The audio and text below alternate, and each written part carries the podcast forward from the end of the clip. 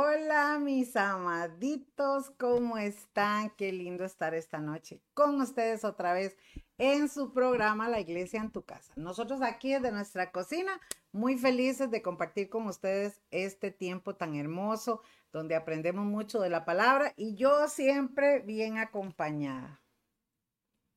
¿Cómo estás, guapo? ¿Está bien acompañada? Muy, muy bien acompañada. está bien. Saludos, eh, hermanos y hermanas. Eh, estamos un martes más, como siempre, ¿verdad?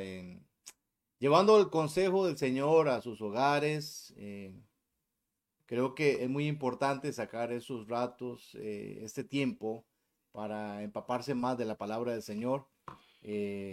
más a cómo está la situación, más a cómo está el mundo. el Señor está ya a las puertas. Entonces creo que es muy importante eh, siempre estar al tanto de las profecías, las señales y todo, lo que está ocurriendo eh, en la venida del Señor pronta, ¿verdad? Pero bueno, antes de iniciar el mensaje de esta noche, eh, siguiendo lo de la semana pasada, vamos a saludar. Tengo aquí encabezando a Yanina. Ahí está. Yanina. amiga. Eh, Dieguito, Dieguito, desde Ciudad Quesada, ahí nos están viendo. Tengo a Patricio Campo. Eh, tengo a Joyce también ahí. Em, saludos a Tony, Tony Araya, Priscila Murillo. Yo tengo aquí a Rosaura Rodríguez, Rigoberto Durango, Janet Sánchez, Celia Hernández, Albita.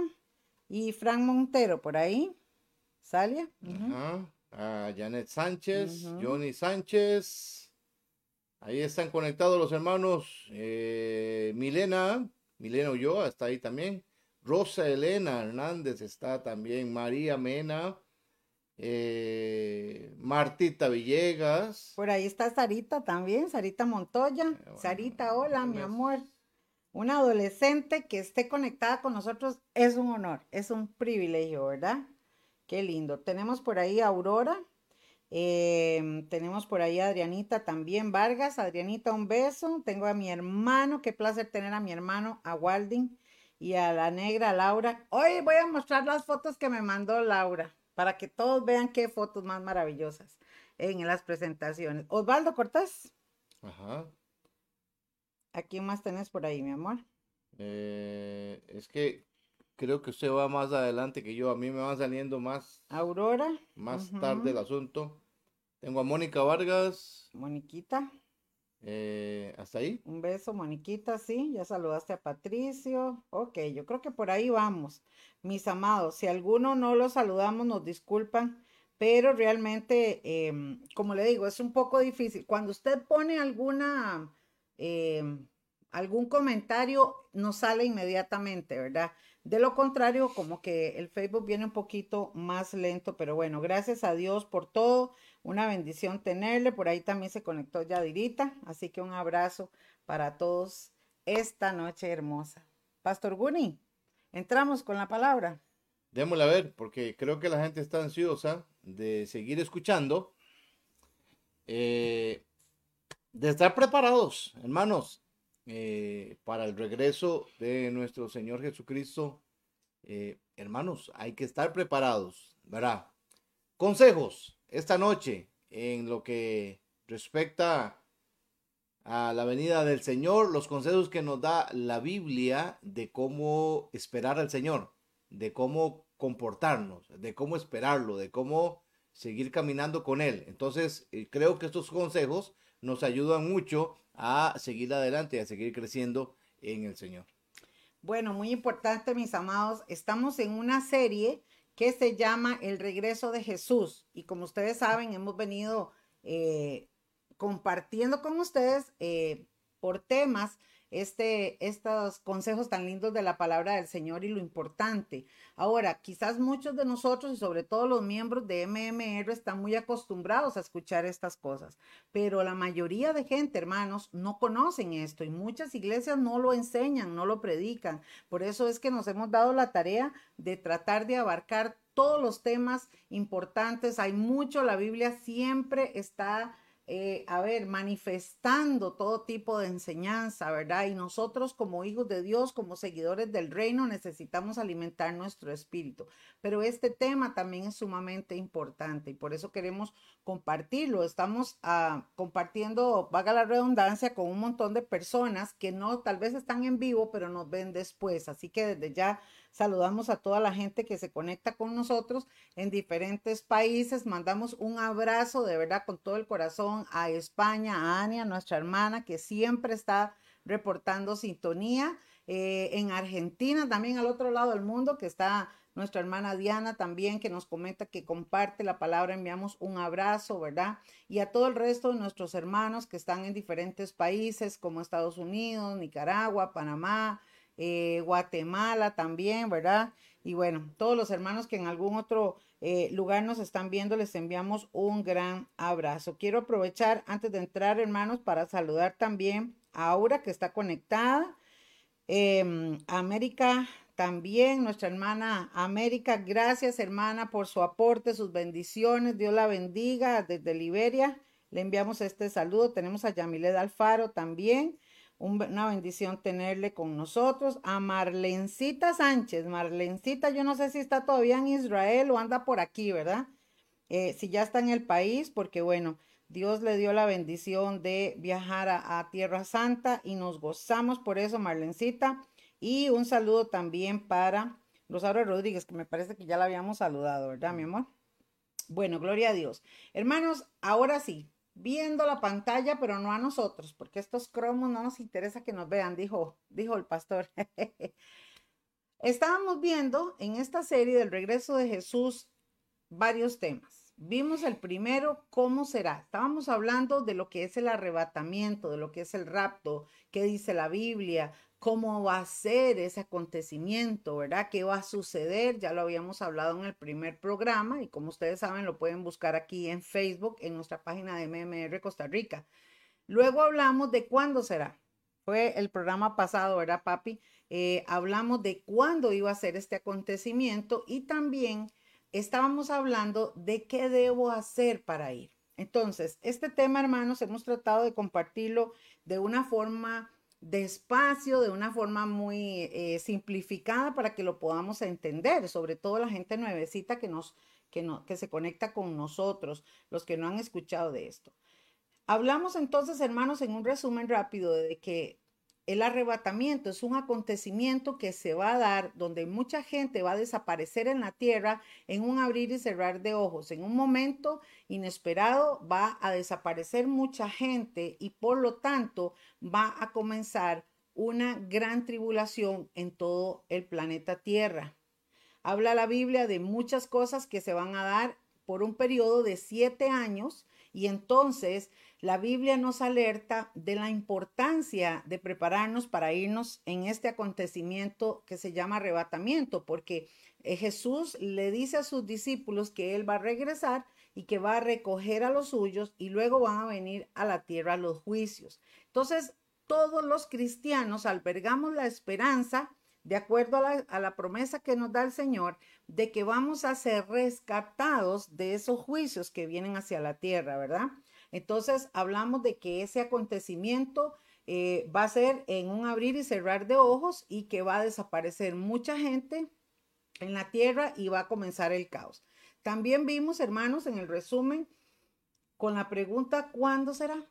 Bueno, la Biblia dice que nadie sabe el día ni la hora, pero sí el Señor estableció unas señales o una época donde iba a haber señal tras señal y entonces él dijo, cuando ustedes vean estas cosas, sepan que el tiempo está cerca.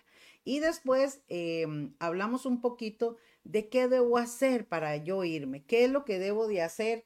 Y nos quedan entonces el siguiente tema de quiénes son los que definitivamente no se van a ir en el arrebatamiento, ¿verdad? Y no se van a salvar que no es, como les he dicho a ustedes, hermanos, no es que el Señor dice Tim Marín de doping, no, el Señor es muy claro en la palabra y el Señor dice, si usted hace esto, se va, y si usted hace esto, no se va. Así de sencillo, ¿verdad, papi? Ahora podemos iniciar con esta palabra que es la hemos, la hemos dicho, la gente la ha escuchado, la gente, eh, y, y, hay que pensar, pesar, ¿verdad? Pensar y pesar esta frase.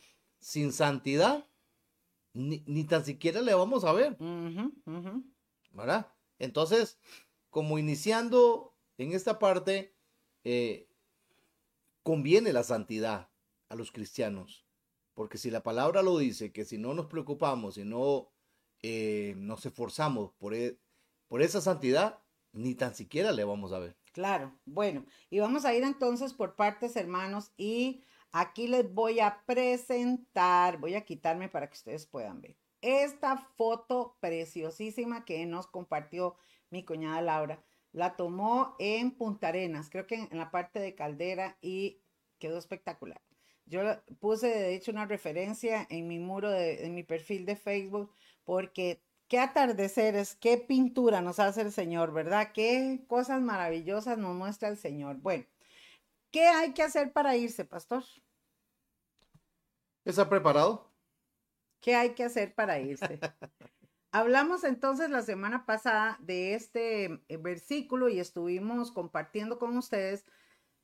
Eh, voy a volverlo a leer, pero ya lo habíamos explicado. ¿Quieres leer, papi? Sí. Nos dice Efesios 4:30, no entristezcan al Espíritu Santo de Dios con la forma en que viven. Recuerden que Él los identificó como suyos y así les ha garantizado que serán salvos el día de la redención. Recuerden, mis amados, que el Señor nos había eh, ya desde antes preparado. Y aquí ustedes pueden ver que una de las cosas que pide el Señor o qué debemos de hacer para irnos con el Señor es tener al Espíritu Santo. Tenemos que tener al Espíritu Santo. ¿Y cómo tengo yo, pastor, al Espíritu Santo? Usted debe de recibir a Jesús en su corazón como Señor y Salvador, reconocer que Jesús es Dios y reconocerlo que es el único que puede perdonar tus pecados, que es el único que te puede salvar, que es el único que puede em, ayudarnos a caminar, ¿verdad? Y por ende, Jesús prometió que a todos los que le sigan a Él, Él iba a dejar al Espíritu de Dios como el sello que vamos a tener. Entonces, es necesario tener al Espíritu Santo. En este versículo también, la segunda cosa, mis hermanos, que nos habla este versículo es que eh, no entristezcamos al Espíritu Santo, que creo que fue como el enfoque, ¿verdad? Que le dimos a este versículo, mi amor, que habla de que ya los cristianos que tenemos al Espíritu de Dios no podemos contaminarnos, no podemos hacer muchas cosas eh, y contristar o entristecer al Espíritu Santo es el pecado. O sea, el Señor es tan santo que no puede con el pecado. Cuando una persona está peque y peque y peque y peque, comienza a contristar el Espíritu Santo. Entonces, la palabra de alerta que nos da el Señor en este versículo es que los que tenemos al Espíritu Santo no lo contristemos, estemos pendientes, porque si en el momento en que una persona está practicando el pecado o anda haciendo sus fiestas y sus fechorías o no sé, está haciendo em, o tiene sus cosas guardadas. Y si suena la trompeta, ¿qué va a hacer?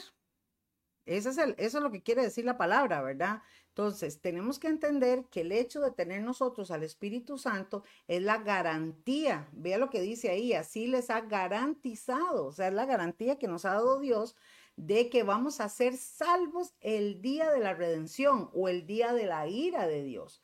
Entonces, recuerden que la gran tribulación, que son esos siete años, van a arrancar en el momento en que se dé el arrebatamiento y ese día exclusivamente que venga el Señor en las nubes a recoger a sus seguidores, ese día se le llama, la Biblia le llama el día de la ira de Dios, o el día del juicio de Dios, o el día de la redención, ¿verdad? Porque es donde vamos a ser salvos. Entonces, esto es un punto sumamente importante. Entonces, recordemos, hermanos, ¿qué hay que hacer para, para irse? ¿Qué debemos hacer para irnos en el arrebatamiento?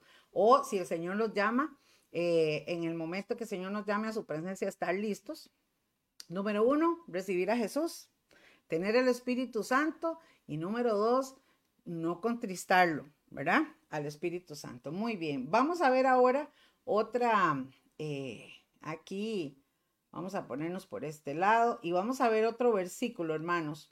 también que nos apoya. Hay muchos versículos, escucha, hay mucha palabra para hablar, pero vamos a tocar algunos. Y este es otra cosa que tenemos que hacer para podernos ir con el Señor. Dice Mateo 24, 42. Dice, por lo tanto, manténganse despiertos, porque no saben qué día vendrá el Señor. ¿Qué debemos de hacer? Estar despiertos. ¿Y qué significa eso en palabras ticas, mis hermanos? Estar despiertos es estar alertas. Velad y orar. Es estar pendientes. ¿Por qué? Porque los que sabemos que se avestinan todas estas cosas, ¿qué es lo que pasa? Que estamos pendientes del movimiento profético, de las cosas que se están dando en el mundo y entendemos que la venida del Señor está cerca. Por eso es que dice que no nos va a tomar por sorpresa porque ya nosotros sentimos el Espíritu Santo que está en nosotros, comienza a trabajar en cada uno de nosotros y comienza a encender las alarmas, estén listos, estén listos, porque el Señor en cualquier momento va a regresar. Como vimos la semana pasada, nadie sabe el día ni la hora, pero vamos a escuchar una trompeta, se van a escuchar trompetas en el cielo que solamente los seguidores del Señor van a escuchar y por lo tanto el Espíritu Santo va a levantar a los seguidores. Ve, hermanos, mucha gente se ríe de esto y dicen, no, hombre, esos panderetas que se la han inventado bien bonita. Hay gente que no cree que se burla y puede decir lo que quiera y le respeto al que no quiera entenderlo no lo quiera recibir. Pero la palabra de Dios es muy clara. Y el día que todos tengamos que comparecer ante el Señor, nadie puede alegar ignorancia o nadie puede decir yo no sabía, porque creo que este evangelio y esta enseñanza en todo el mundo se está dando. Son muchos los, los, los lugares donde se está hablando de la venida de Cristo, aunque no todos. Hay gente, como les decía al principio, que ignora, pero sí hay mucho que se está llevando esta palabra. ¿Qué sucede, mis amados? Bueno, sucede entonces que necesitamos tener al Espíritu Santo, necesitamos no contristarlo y necesitamos estar despiertos. Y este despertar tiene que ser espiritual. Esto es muy importante que lo entendamos, chiquillos y chiquillas. Necesitamos estar despiertos espiritualmente. Esto yo creo que es muy fácil de, de, de entender, papi, porque cuando uno está, a ver, espiritualmente, una persona dormida, vamos a hacer la pregunta al pastor. Se la voy a formular así, papi. ¿Qué es una persona espiritualmente dormida? Jay, eh, no, no, está, no está en oración, eh, no busca las cosas de Dios, eh, está, está en sus cosas, pero no en las cosas espirituales. Hay dos, hay dos, hay dos pasajes que me llegan ahorita a la memoria donde dice que las, los que perciben las cosas espirituales eh, a ver. Los espirituales Los espirituales son los que perciben las cosas espirituales y los, eh, los de la carne son los que perciben las cosas de la carne. Para mí, una persona dormida, en, en, el sentido que no está en nada, es, es el, que, el, el, que no busca las cosas de Dios, el que no ora, el que no, el que no tiene contacto con las cosas de Dios. Está Y otro pasaje que lo habíamos tocado anteriormente es la persona eh, que está en contacto, que está activa, que está todo, eh, como la parábola de las diez vírgenes. Ajá. ¿Verdad? Pero una persona dormida es esa. Ahora, puede ir a una iglesia. Va y viene, entra y sale, pero no tiene ese contacto, no tiene esa comunión con Dios es una persona que tiene su mente, su corazón, su alma, todo está totalmente apagado. ¿verdad? No hay contacto, no hay nada con el Señor. Y aún así dice que cree en el Señor, que hace las cosas como, como un cristiano normal, pero lo importante y lo interesante de esto es el contacto con el Señor, en la búsqueda del Señor, el estar con Él, podemos decir que es una persona que está activa la persona dormida en el Señor espiritualmente es todo lo contrario a una persona activa espiritualmente. Claro, exactamente, exactamente, mi amor. Ahora, vean qué interesante también esta, esta situación, mis hermanos. el estar despiertos no es solamente también avivar, sino el estar apercibidos de la situación. Es que entre más vemos las señales, más tenemos que buscar a Dios con temor y temblor. ¿Se da cuenta? O sea, de verdad, hermanos, que este es el tiempo donde todos deberíamos correr a estar full power con Dios, como dicen los chiquillos. 24/7. 24/7 es cuando más. Entonces, estar apercibido es estar atento, es estar pendiente. Es el momento, hermanos, de dejar de hacer lo malo. Y aquí es donde motivamos a la gente que nos escucha, a ustedes que son nuevecitos, mis amados hermanos y amigos que se conectan con nosotros. Este es el momento de dejar de hacer lo malo. Es el momento de tomar decisiones. Es el momento de decir, no, yo sí quiero enderezar mi vida y con Dios sí lo voy a lograr. Necesitamos orar por nuestras familias, por la gente que no conoce a Cristo para que vengan al Señor. Hay algo importante aquí, hermanos y hermanas. El enemigo conoce, él sabe y está trabajando fuertemente para ver cómo distrae a los cristianos, para ver cómo, cómo los hace eh, distraerse con muchas cosas, ¿verdad? De manera que se llenan de compromisos de otras cosas, están con su mente en otras cosas creen que lo que eh, eh, lo están haciendo bien, pero es una distracción del enemigo para que usted no se someta en las cosas de Dios. Exactamente. Entonces, vemos y repetimos. Primero, tener el, el, Espíritu de Dios, que es importantísimo, ¿verdad? Segundo, hay que mantenerse despierto, ¿verdad? Alerta. Y como decía usted, mi amor, la representación que habla Mateo 25, que no lo voy a poner en la pantalla, lo vamos solamente a contar eh, es una alerta o es una parábola que nos habla de lo que va a acontecer ese día también. Y lo hemos comentado y queremos hacer un poquito de referencia. O sea, hay una representación de 10 vírgenes, de 10 muchachas que están eh, listas para entrar a una boda. La Biblia dice que los seguidores, la iglesia de Jesucristo que va a subir en el arrebatamiento, va a ir a celebrar una boda. ¿Qué hay en una boda? Un novio y una novia. ¿Qué es lo que está haciendo la referencia a la iglesia? Que Jesús es como el novio y la, y la iglesia es como una novia. Va a haber un encuentro porque no se conocen. Nosotros ahorita amamos a Jesús, sentimos la presencia del Señor, pero no le vemos cara a cara, no conocemos cara a cara al Señor. Y la promesa del arrebatamiento es que nosotros vamos a conocer a Jesús cara a cara. Entonces, ese encuentro de ver a nuestro Señor, al que aquí alabamos, al que aquí seguimos, al que aquí creemos a su palabra, al que le hemos recibido en nuestro corazón, verlo cara a cara, compartir, o sea, conocer a Jesús, a eso es lo que se le llama lo que va a pasar como las bodas del Cordero, es esa celebración de ese encuentro.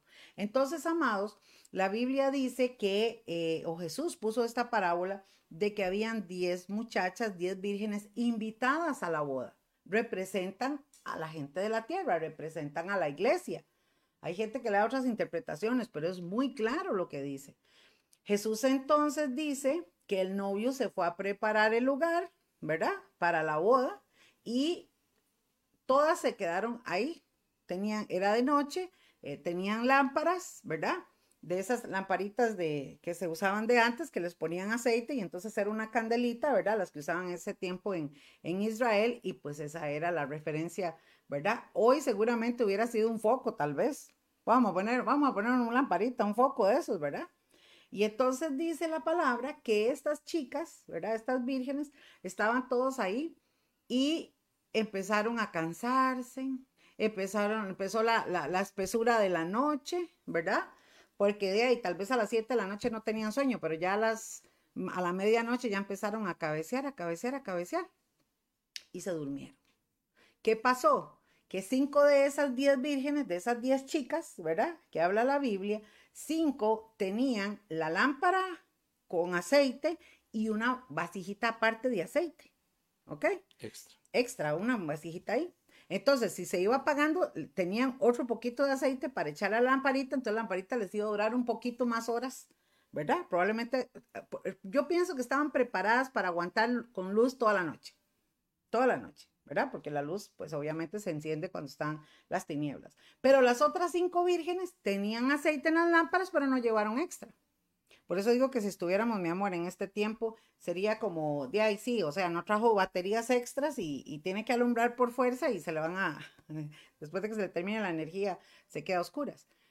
¿Qué sucede? Dice que entonces estas diez vírgenes de pronto escuchan la voz del esposo o alguien que empezó a decir, ya viene el esposo, ya viene el esposo.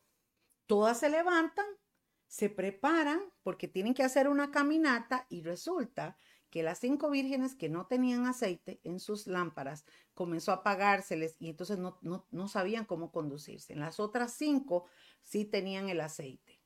Cuando las que se, les estaba apagando el aceite, la lamparita dijeron, ya no tenemos aceite, vamos a ir en carrera a buscar aceite para poder irnos en el camino.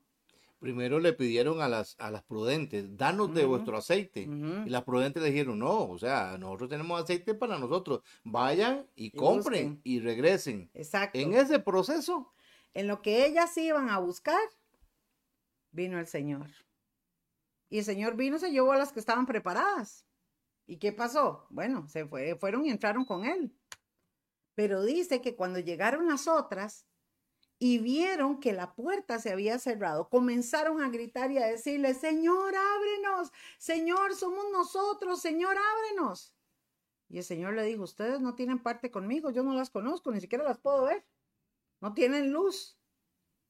Cuando hablamos de mantenernos despiertos, hermanos, también es una parábola que nos llega a nuestros corazones porque es necesario que tengamos la lámpara encendida.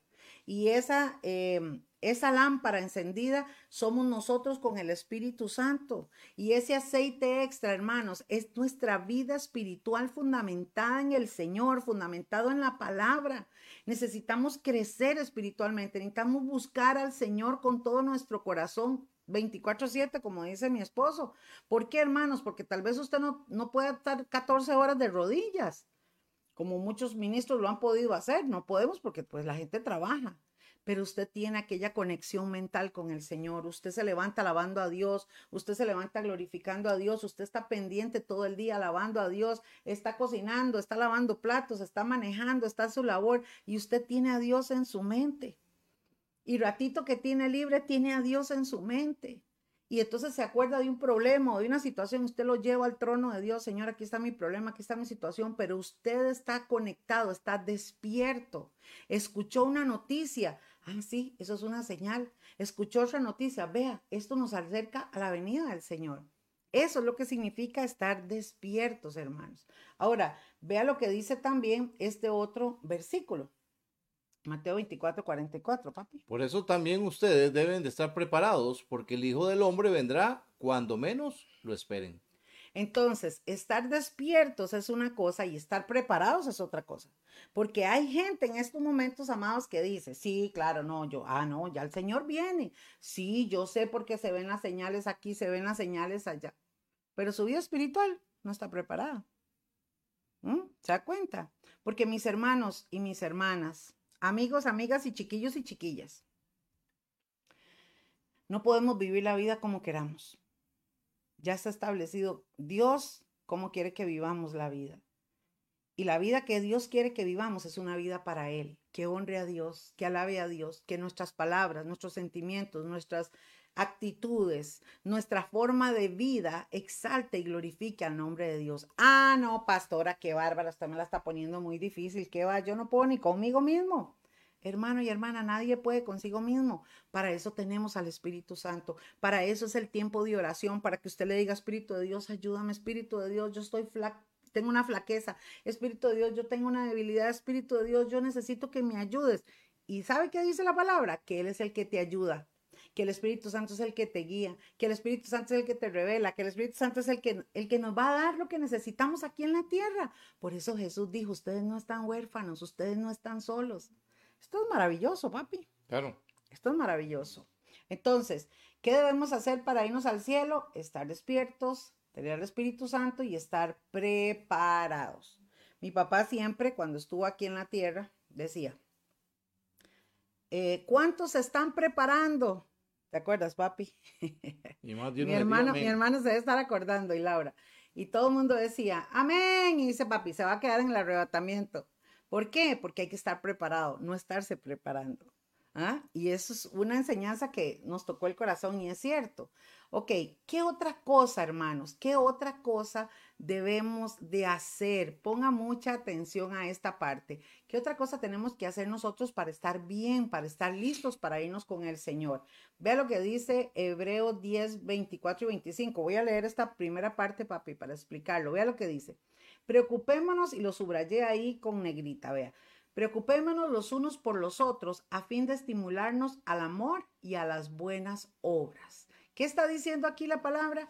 Que una de las cosas que tenemos que hacer, aparte de lo que acabamos de hablar, de prepararnos, de, de estar alertas y todo, es que tenemos que seguir viviendo en la tierra el tiempo que nos falte, haciendo nosotros la obra de Dios, estimularnos en amor, preocupándonos los unos por los otros y haciendo buenas obras.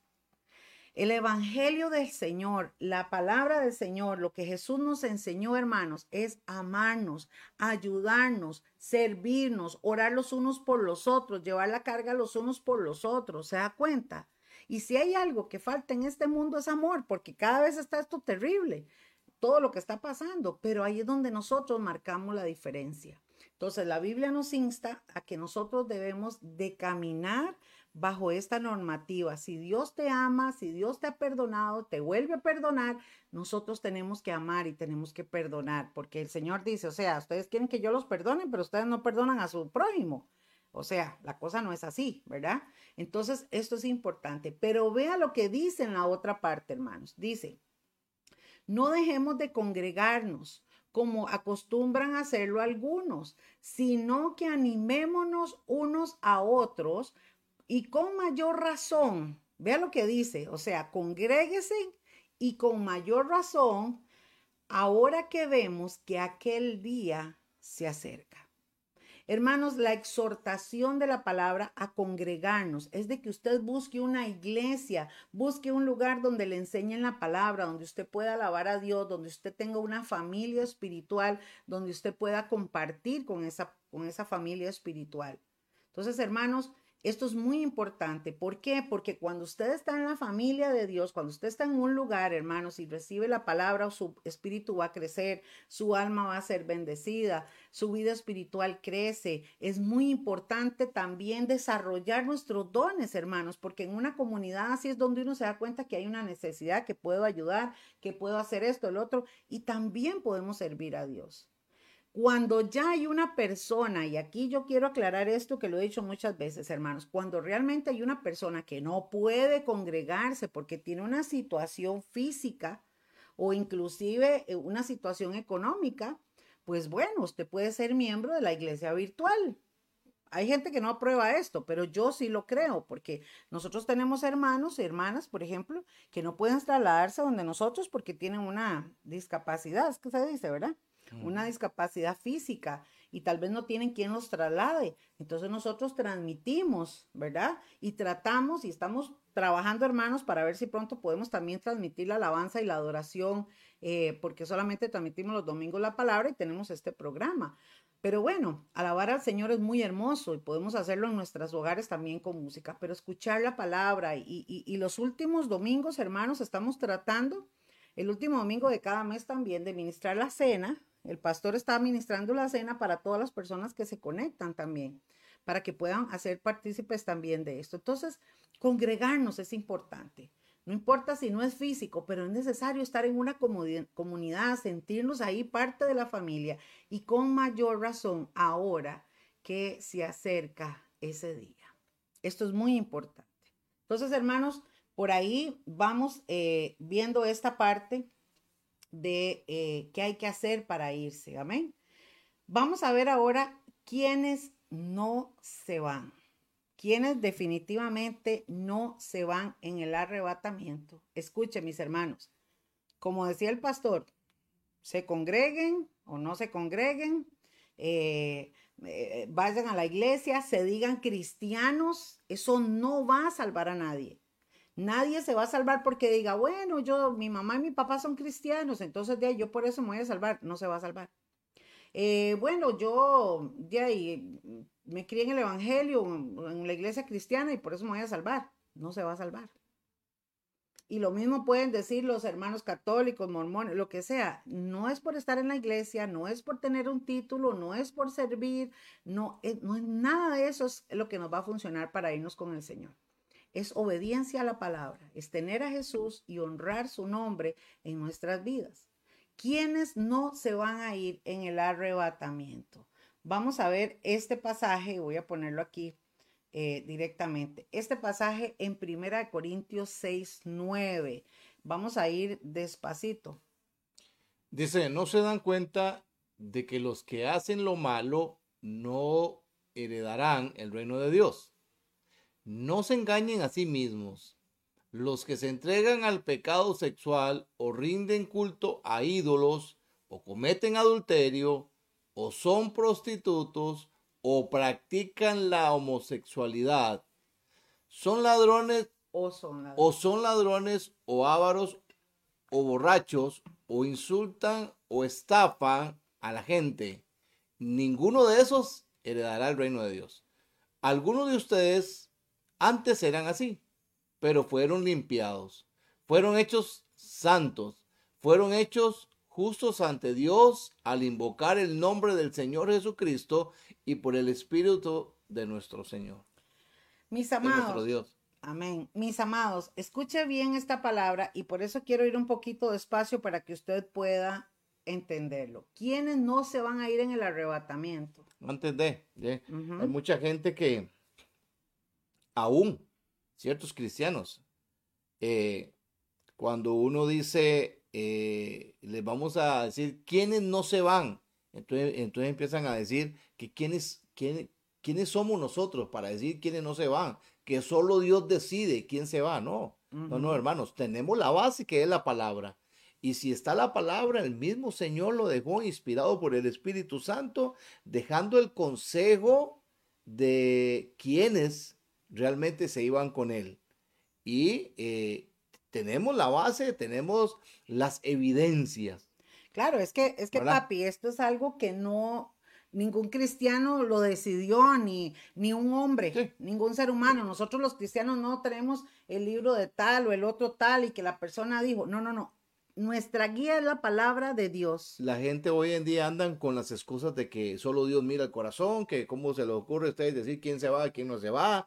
Eh, no, no, no, hermano. La palabra es muy clara y por los frutos se conoce a la persona también. Claro, ahora mis hermanos, lo estamos leyendo. Usted lo puede buscar en su Biblia y los hermanos católicos lo pueden buscar en su Biblia y cualquiera que tenga una Biblia lo puede buscar en Primera de Corintios capítulo 6 y lo leemos del 9 al 11. Y, y quiero explicar esto, hermanos. Mire lo que dice. No se dan cuenta, y lo dice en signo de pregunta, de que los que hacen lo malo no heredarán el reino de Dios. Por eso es que la gente dice, pero es que ¿cómo hago yo? Yo cada rato le fallo a Dios, hermanos, todos les fallamos a Dios, todos, porque somos seres humanos. Pero si tenemos al Espíritu Santo, Él va ayudándonos, Él va levantándonos. Eh, lo peor de todo es que, es que lo que acaba de decir usted es que la persona misma dice, es que ¿cómo hago yo? Es que, es que, es que ya y no puedo, es que ¿cómo hago? Es que, no, no, no. Tome decisiones. Punto. Sí se puede. Sí se puede cambiar. Sí se puede dejar lo malo a hacer lo bueno. Ujú. Sí se puede cambiar. Entonces, esa excusa no es nada válida para decir que no puedo. Claro, porque tenemos al Señor. Es que el Señor es el que nos ayuda, hermanos. Dios no nos va a pedir algo que sabe que no tenemos la capacidad o que no podemos hacerlo. Pero si nos, si nos pide estas cosas es porque Él sabe que realmente podemos. Y nos dijo, ahí, están ahí está el Espíritu Santo, Él los va a ayudar. Entonces no estamos solos, mis hermanos. Pero los que hacen lo malo no heredarán el reino de Dios, no van a entrar, hermanos. Y por eso Pablo aquí dice, no se, no se engañen a sí mismos. Y escuche el desglose de cosas. Hay muchos versículos, hermanos, hay muchos otros pasajes, pero yo solamente tengo tiempo para tocar esto. Los que se entregan al pecado sexual, la gente promiscua, la gente que anda eh, teniendo relaciones sexuales, esta juventud de ahora que es parte de su, de su diario vivir, lamentablemente, están atrapados en estas cosas. Por eso la importancia, hermanos cristianos que me escuchan, la importancia de orar, doblar rodillas, ayunar, y le hablo a usted que conoce la palabra, de orar y ayunar y doblar rodillas por nuestra familia, para que les resplandezca la luz del Evangelio. Porque si usted de los cristianos que dice, ah, ese circunciso que se muera, que se lo lleve el diablo. No, hermano, no. A usted y a mí no nos toca juzgar, nos toca orar. ¿Se da cuenta? ¿Cuántos están conmigo? Pónganme ahí corazoncitos, ¿verdad? Si están conmigo, porque eso dice la palabra. Tenemos que orar por nuestra familia. Los que se entregan al pecado sexual. Entonces el Señor habla de esto. El segundo pecado dice, rinden culto a ídolos. Hermanos, es impresionante. Usted ha visto en el mundo, por ejemplo, como en la India, papi, esa gente tiene una idolatría, o sea, tienen un montón de dioses. rana que ven, adoran a la rana, el sapo que ven, o sea, es una cosa terrible. Y son tantas, tantas millones de personas en el mundo que tienen otros dioses primero que Dios. Y algunos hermanos que creen en Dios tienen a sí mismos, cuando una persona le da prioridad a su yo antes que a Dios, está endiosado. ¿Verdad? ¿Se da cuenta? Entonces, esta palabra entra también. Por eso es que rendirle culto a ídolos, hermanos. Cuando, ¿qué, qué es lo que es? Qué lo, a ver, lo voy a poner en este plano. ¿Qué es un ídolo en el ser humano? Es algo a lo que se venera, a lo que se le entrega todo, a lo que se le da la dedicación completa antes de Dios. Y hay gente que dice, no, yo amo a Dios, no, yo hago esto por Dios, pero no leen la palabra, mis hermanos, y la palabra es muy clara. Nadie va a ir al Padre si no es por Jesús. Entonces no existe otra forma, no lo dice la Biblia, sino que la palabra es muy clara cuando dice que para poder llegar al Padre tiene que ser a través de Jesucristo. Y Jesucristo dice que el que le recibe a Él, Él le va a dar su Espíritu Santo y entonces el Espíritu Santo hace esa conexión. Esto, esto, es, esto es exactamente, hermanos y hermanas, cuando la palabra dice que engañoso es el corazón del hombre, ¿quién lo conocerá? Solo Dios. Solo Dios sabe las intenciones, los pensamientos, todo. Eh, otra, otra palabra dice cuando el pueblo me alaba con su boca. De boca me alaban, de boca me adoran, pero su corazón está muy lejos de mí. Son cosas como esas que el Señor mira. Aún el hombre se engaña a sí mismo de poder decir, sí, yo, yo hago las cosas de Dios, yo voy, yo hago, yo hago esto, yo soy bueno, yo aquí. No, no, pero su corazón está lejos, que es lo que se necesita, la relación con Dios, que es la clave para eh, esperar su venida, para que estas cosas sucedan, ¿verdad? Claro, entonces, avanzamos. ¿Quiénes no se van? Los que hacen lo malo, los que se entregan al pecado sexual, los que rinden culto a los ídolos y también los que cometen adulterio, aunque esto es parte del pecado sexual. Eh, explica muy claramente el adulterio. El adulterio, hermanos, son los hombres y mujeres que están casados y son infieles a su esposo, a su cónyuge o a su esposa. Y la Biblia también dice que los adúlteros son aquellos, por ejemplo, que si un hombre ve a una mujer y la codició en su mente, aunque no tuvo contacto físico con ella, pero la codició en su mente, ya adulteró en su corazón. Y lo mismo con las mujeres. Entonces, ojo a esto, chiquillos y chiquillas, porque esto es una piedra muy fuerte y que más de uno no le gusta y le va a caer encima, pero tengo que decirlo y tengo que advertirles porque es la palabra de Dios. Los que cometen adulterio no van a heredar el reino de los cielos. Y es el momento de rectificar y como decía usted, papi, si se puede, yo voy a tomar decisiones porque al final escapa por tu vida, mi hermano. Cada uno le dará cuenta a Dios y cada uno decide su vida, ¿cierto? Entonces, los que practican el, el pecado sexual, los que cometen adulterio y dice, o son prostitutos. ¿Sabe, hermano? En aquellos años, cuando yo era niña, una prostituta era una persona que se dedicaba a las calles y todavía creo que pues están muy marcadas. Entonces, ¿por qué se le catalogaba prostitutas a estas personas, a estas mujeres? Bueno, porque se dedicaban a, eso, ¿verdad? A vender su cuerpo y a tener relaciones sexuales por dinero eh, con diferentes personas. Hoy La prostitución está en la vida de la gente cuando tiene relaciones sexuales, aunque no sea por dinero, pero tiene relaciones sexuales con uno, con dos, con tres, con cuatro y así consecutivamente. Eso, hermanos, es prostitución. Han prostituido su cuerpo y tienen su cuerpo como un objeto y se lo entregan a cualquiera. Eso es pecado delante del Señor, mis amados hermanos, chiquillos y chiquillas. Entonces, eso también entra en la misma categoría del pecado sexual, entra en lo mismo del adulterio y, en lo mismo de rendirle, eh, de tener ídolos primero que a Dios. Para Dios un pecado ni es más grande ni es pequeño, pecado es pecado. Y está diciendo la palabra que los que practican esas cosas no entran al reino de los cielos. ¿Quiénes también no entran? Los que practican la homosexualidad. Lo dice la Biblia, no lo digo yo. ¿Ah? Y póngale nombre ahí en adelante. Pero también vea lo que dice, los ladrones. Porque hermanos, hay gente cristiana que acusa y condena a aquel es un adúltero, aquel es un homosexual, esa es una lesbiana, esa es aquí. De, pero los ladrones entran en la misma categoría. Los ávaros. La persona que es ávara es una persona que no comparte, es una persona que no... Eh, no ayuda, no bendice. Es una persona que, es acumuladora, egoísta, piensa en sí mismo o en sí misma. Eso también es pecado y es tan igual para Dios como la prostituta, como el ladrón. ¿Se da cuenta? ¿Quiénes no heredan el reino de los cielos? Los borrachos. Hermanos, no es posible que usted sea cristiano de, de como decía un hermano, son este, once mesinos, once mesinos, dice un hermano por ahí, que son cristianos que de enero a noviembre son cristianos, pero en diciembre se echan el peinado para atrás, como decía mi abuelita, y ya está, ¿verdad? O sea, qué triste, qué triste, hermanos, que en un diciembre o en una fiesta o en una borrachera suene la trompeta. ¿Se da cuenta, mis hermanos? suene la trompeta. Por eso es que esta palabra nos confronta, esta palabra, mis hermanos, nos golpea a todos, a todos, para poner la barba en remojo.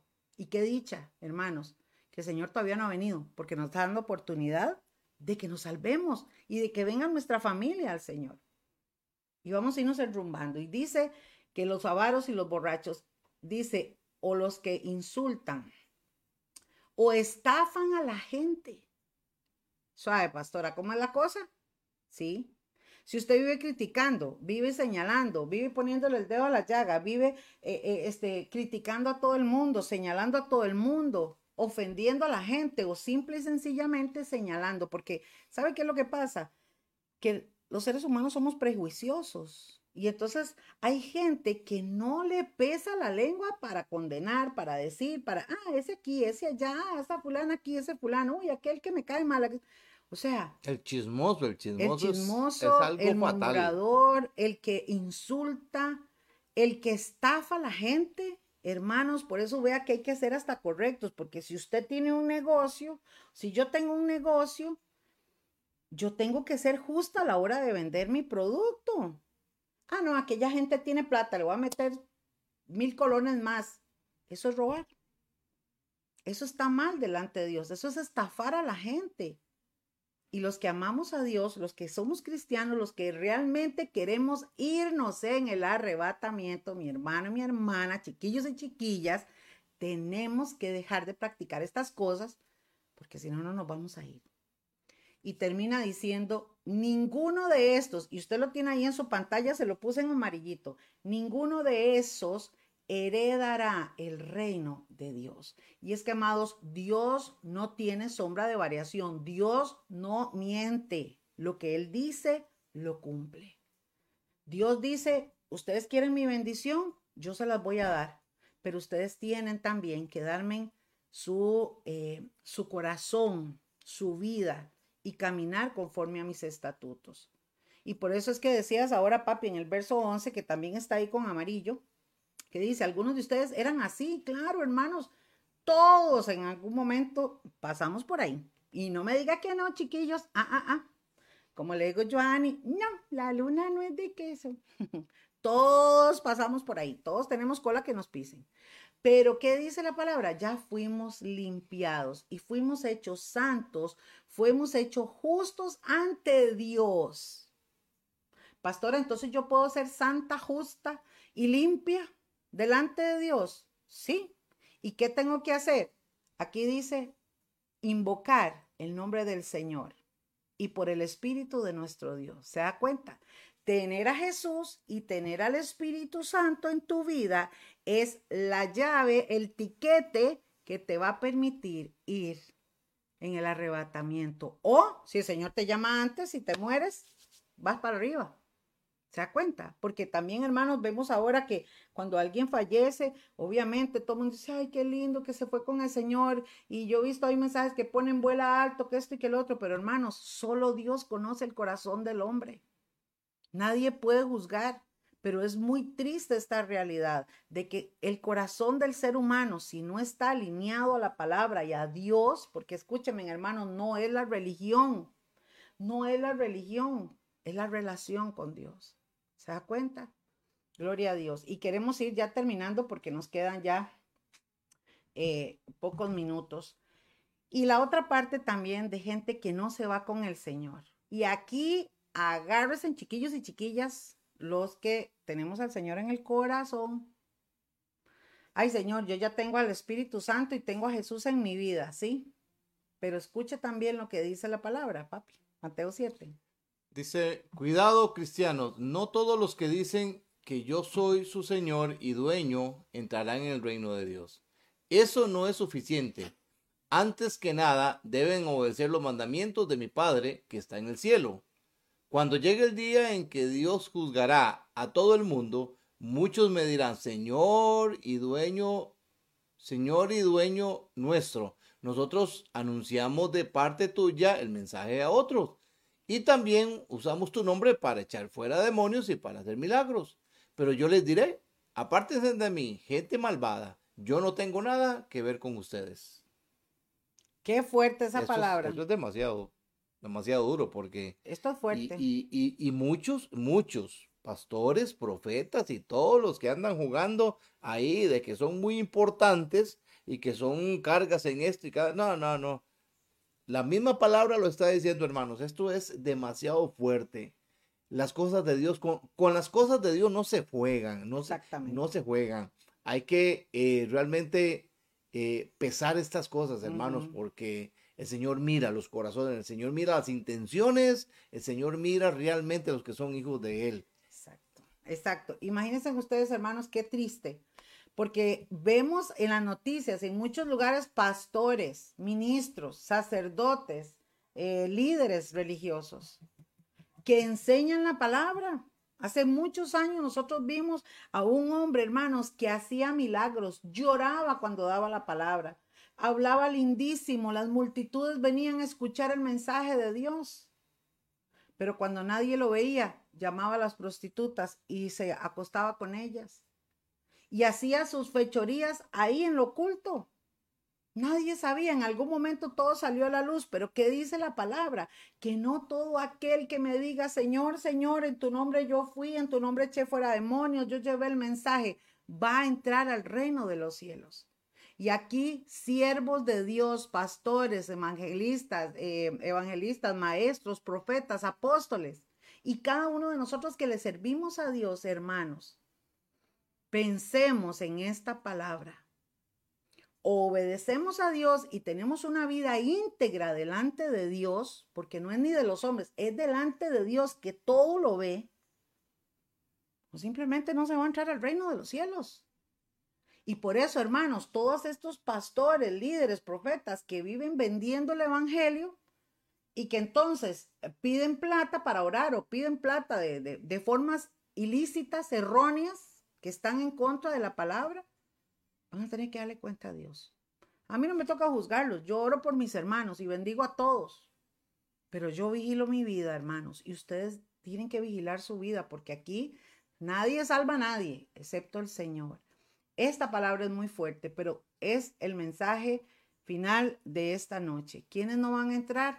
Aquellos que digan, Señor, en tu nombre fui, en tu nombre hice, pero no obedecieron a los mandamientos de Dios. Es muy lamentable ver gente, hermanos, que usted ve afuera en apariencia, en púlpitos, en apariencia de santidad, de unción y tantas cosas, y en la casa.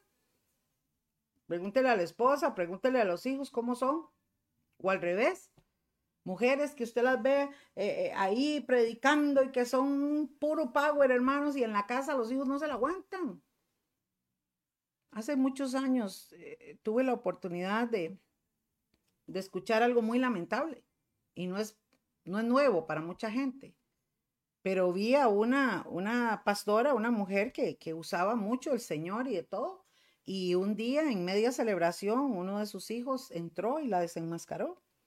Y dijo, eh, estas que ustedes ven aquí, esta ya, esta es una mentirosa, esta es aquí, se acuesta con uno, hace esto y el otro. Y Satanás la avergonzó. Muy lamentable. Y así podemos hacer una lista, hermanos.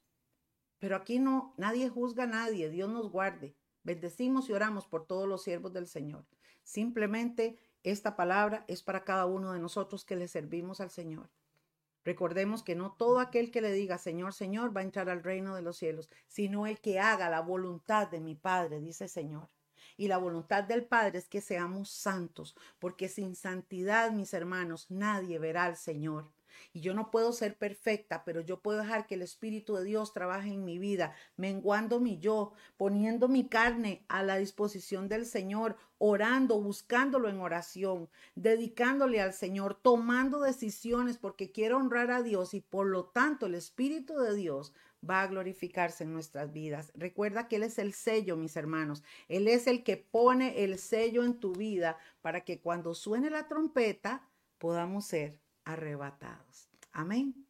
Espero que esta palabra haya sido de mucha bendición para todos mis hermanos. Compartan este mensaje y por favor un minuto, no se vaya. Queremos orar por cada uno de ustedes. Amén.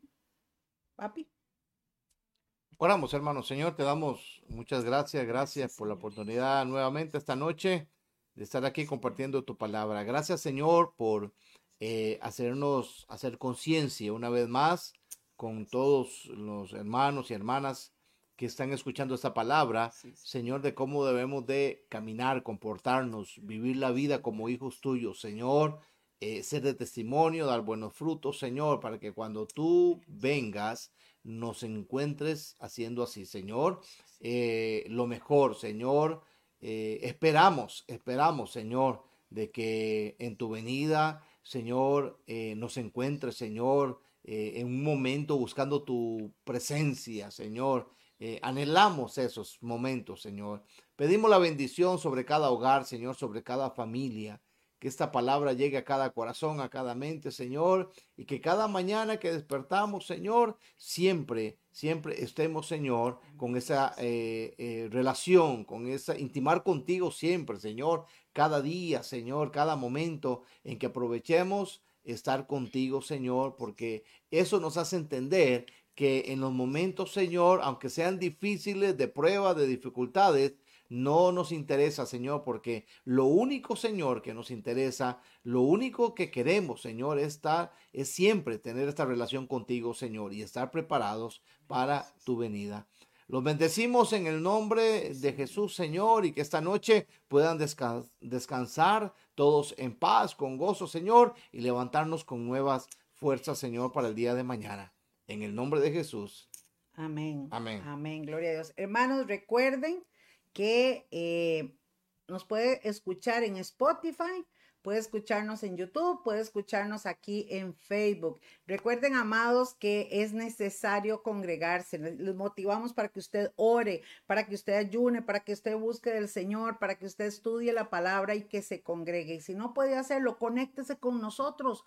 Conéctese, hermanos. Y queremos agradecer públicamente a todos los hermanos que ofrendan, a todos los hermanos que diezman y dicen, pastores, tome, aquí estamos, queremos ayudar para poder nosotros seguir adelante con la obra. Pero sobre todo a los hermanos que siembran a la mesa del amor y a la obra misionera. Gracias, hermanos. Sigan ayudando al que necesita. Para eso es que Dios te bendice, para darle al que, aquel que necesita, no para enriquecer hombres, para ayudar al que necesita. Amén. Les amamos, les bendecimos y gracias, hermanos, de verdad por estar con nosotros. Les esperamos el próximo martes si el Señor lo permite. Que Dios les bendiga. Buenas noches, hermanos. Gracias, hermanos. Buenas noches.